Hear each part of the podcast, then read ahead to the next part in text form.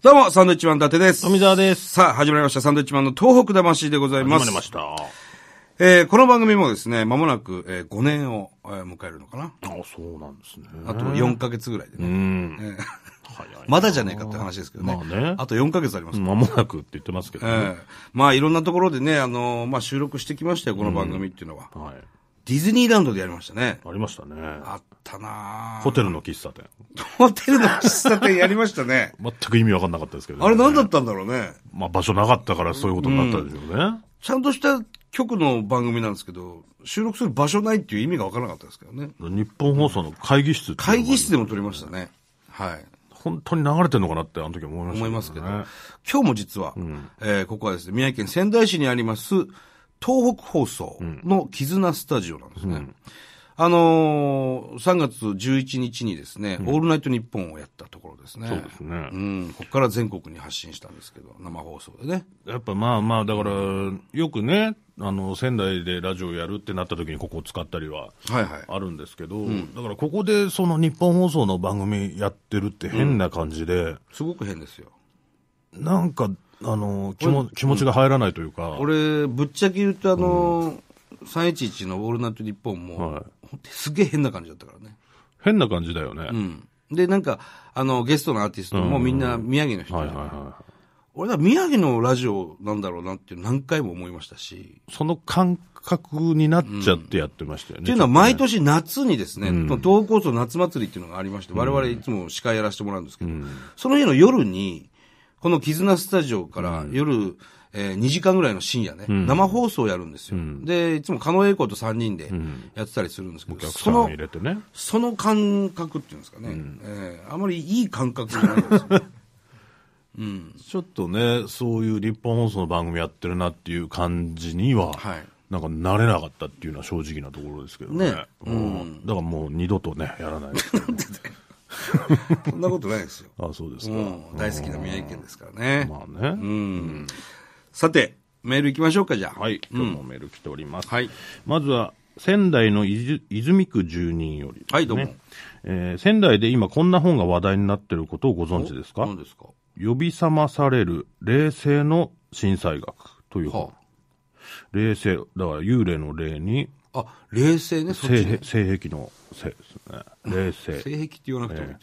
東北学院大学の金菱ゼミの学生たちが震災の記録プロジェクトとして取り組んだレポートを一冊にまとめたものです。はい。震災で亡くなるということに正面から向き合ったレポートで、読んでいて胸に迫るものがありました、はあこの中にタクシードライバーが開講した幽霊現象うん。というレポートがありますはい。開講ってまあ体験したっていうことですねああ、知ってるわ、その本。はいはい。夏なのになぜ冬の服装なのだろうと不思議に思いながら実際にメーターを倒して乗せるが、気づくといなくなっていた乗車記録もある、石巻と気仙沼でそんな体験を聞き取りしています、ホラーやオカルト話と違うのはタクシードライバーさんがみんな自分が乗せた人、まあ、死者ですよね、に畏敬の念を持っていること、取材した学生は地元の人から幽霊なんて蔑むように言うんじゃないと怒られたそうです、えー被災地では多くの人が身近に死者を抱えています幽霊でもいいからもう一度会いたいという人もいます、5年という歳月は復興の歩みを進めても大切な人を亡くした悲しみを癒すにはまだまだ足りないのだと思います、うん。 1万5894名お一人お一人の死の重さに改めて気づかされた本でした、ああ。なるほどね。読ん読んだこれまだ読んでないんだけど、その話を聞いたな。要するにね、やっぱり被災地、そういう話がちょっと飛び交うんですよ。まあ大体そういう大きな、えー、なんて言うんでしょうね、災害だったり、事故だったり、あったところっていうのは、そういう話になるじゃない。お化け出るらしいよとか。ね、うんで、東日本大震災というのは本当に宮城県だけで1万5千人以上の方が、えー亡くなってるわけなんですよ、で、その遺体が発見されたところも、僕の聞く限り石巻とかだと、その、まあ、波のね、その津波の、なんて言うんだろうな、たまあ、建物とかにこう波がぶつかったりするわけじゃない、その波の感じで、あの、あるところに、こう一体となって、えーご遺体があったっていう場所がはいはいあるんだと、でそこの建物を取り壊すときに、あの何回もこう解体業者が、えーここはちょっと解体できませんと。解体工事取り掛かるんだけど、何かこうあって、ちょっともううちの会社は出てきません。それが3社続いたところが、建物があったりとか、それはでも本当事実らしいんだけど、やっぱいろいろな話があるわけですよ。うん。あのーそれこそさっきもあったけど、その、夏なのにね、あったかい服装を着て歩いてる人がいるとか、あとすごく晴れてるのに足跡が、水の足跡がつく方が歩いてる人がいるとか、わかんないよ。俺は実際見てないから。聞いた話で、ね。聞いた話です。うん。だけど、え、それ、どこで見たんですかと。どこで見れるんですか、行きたいです。会いに行きたいです。会いたいんですと、よく要するに行方不明の方だったりとか、ご家族でね、戻ってこない方いっぱいいるんですよ。うん。そういう人たちは会いに行くんだよね。うん、そういう話よく聞きますね。うん。なんか、なんだろうな、そういうふうに思うんでしょうね、だからね。だって、それこそ岩手、宮城、福島の3県っていうのは特に被害が多くてね、あの、ぜ僕もそうですけど、絶対知り合いなくなってるじゃない。ね。誰かしらね。誰かしら、絶対そうなんです、県内の人は、特に。会いたいじゃないですか、やっぱり。うん。でも会え、会えない人も多いし。ね。会いたい。いや、会いたいですよ、それはね。俺の知り合いでは行方不明の方いないけど、う、うんん。亡くなった方。亡くなった方はいるけどね。じゃあ、こう、例えば、ホテルに泊まってたら、うん、コンコンと、うん、夜中、うん。伊達さんの部屋に、はいはい。コンコン。うん、はい。あれ誰もいないな。うん、コンコン。まただ。カチャッ。あ、誰もいないな。で、パッて振り向いたら、その人がこう、どの人だよ、だから。会いたい人が。会いたい人がいるの、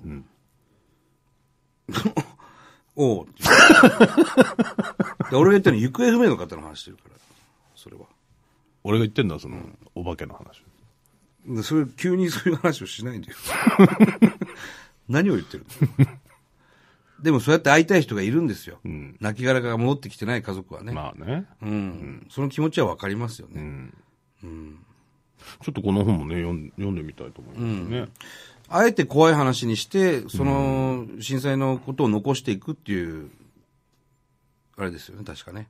それとはまた別なんじゃないですか。違うのかなうんこれをだからまとめたレポートの話ですから、ん今だからそういう階段みたいにして、んその伝承していこうっていう本もね、あ、それは別なのかな多分別だと思います。いろいろあるんで、だからどうにかして忘れないように、風化させないように残していこうっていうことなんですよね、意図はね。うんさあ、続きましては、はいえー、ぐだぐだ54さんですかね。はい。えーいつも元気を分けてくれてありがとうございます。宮城県のぐだぐだ54です。はいどうも震災後にスマホに変えてから、ポッドキャストなんて便利なものを見つけてから、お二人の番組にたどり着きました。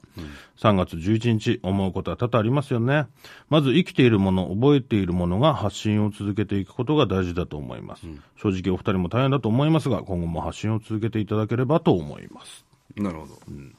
もう何も大変なことはやってないんですけど、まあ地元の人間なんでね、これはもうずっと続けていきますよ。このラジオを通してだったり、番組通じてね。ええなあ、54、54っていうのは、だから年齢なのかどうかわかんないですけど、まあ、スマホに変えてから、こういうものを見つけていただいたと。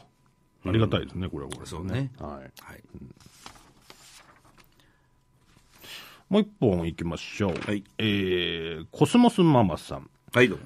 えー奇跡の一本松のこと、で、いつかお伝えしたかったんですが、東日本大震災の以前にそちらへ旅行へ行って、松ぼっくりを拾って帰ったら、その中から種を取り出して植えて発芽させ、育ててる人がいるそうです。ほ私も地域の人でそうしてる人がいます。私も地域の人でそうしてる人がいます。もしその松の DNA を残したいなら、テレビやラジオで呼びかけてみたらいかがですか余計なことでしたら申し訳ありません。う。うーん。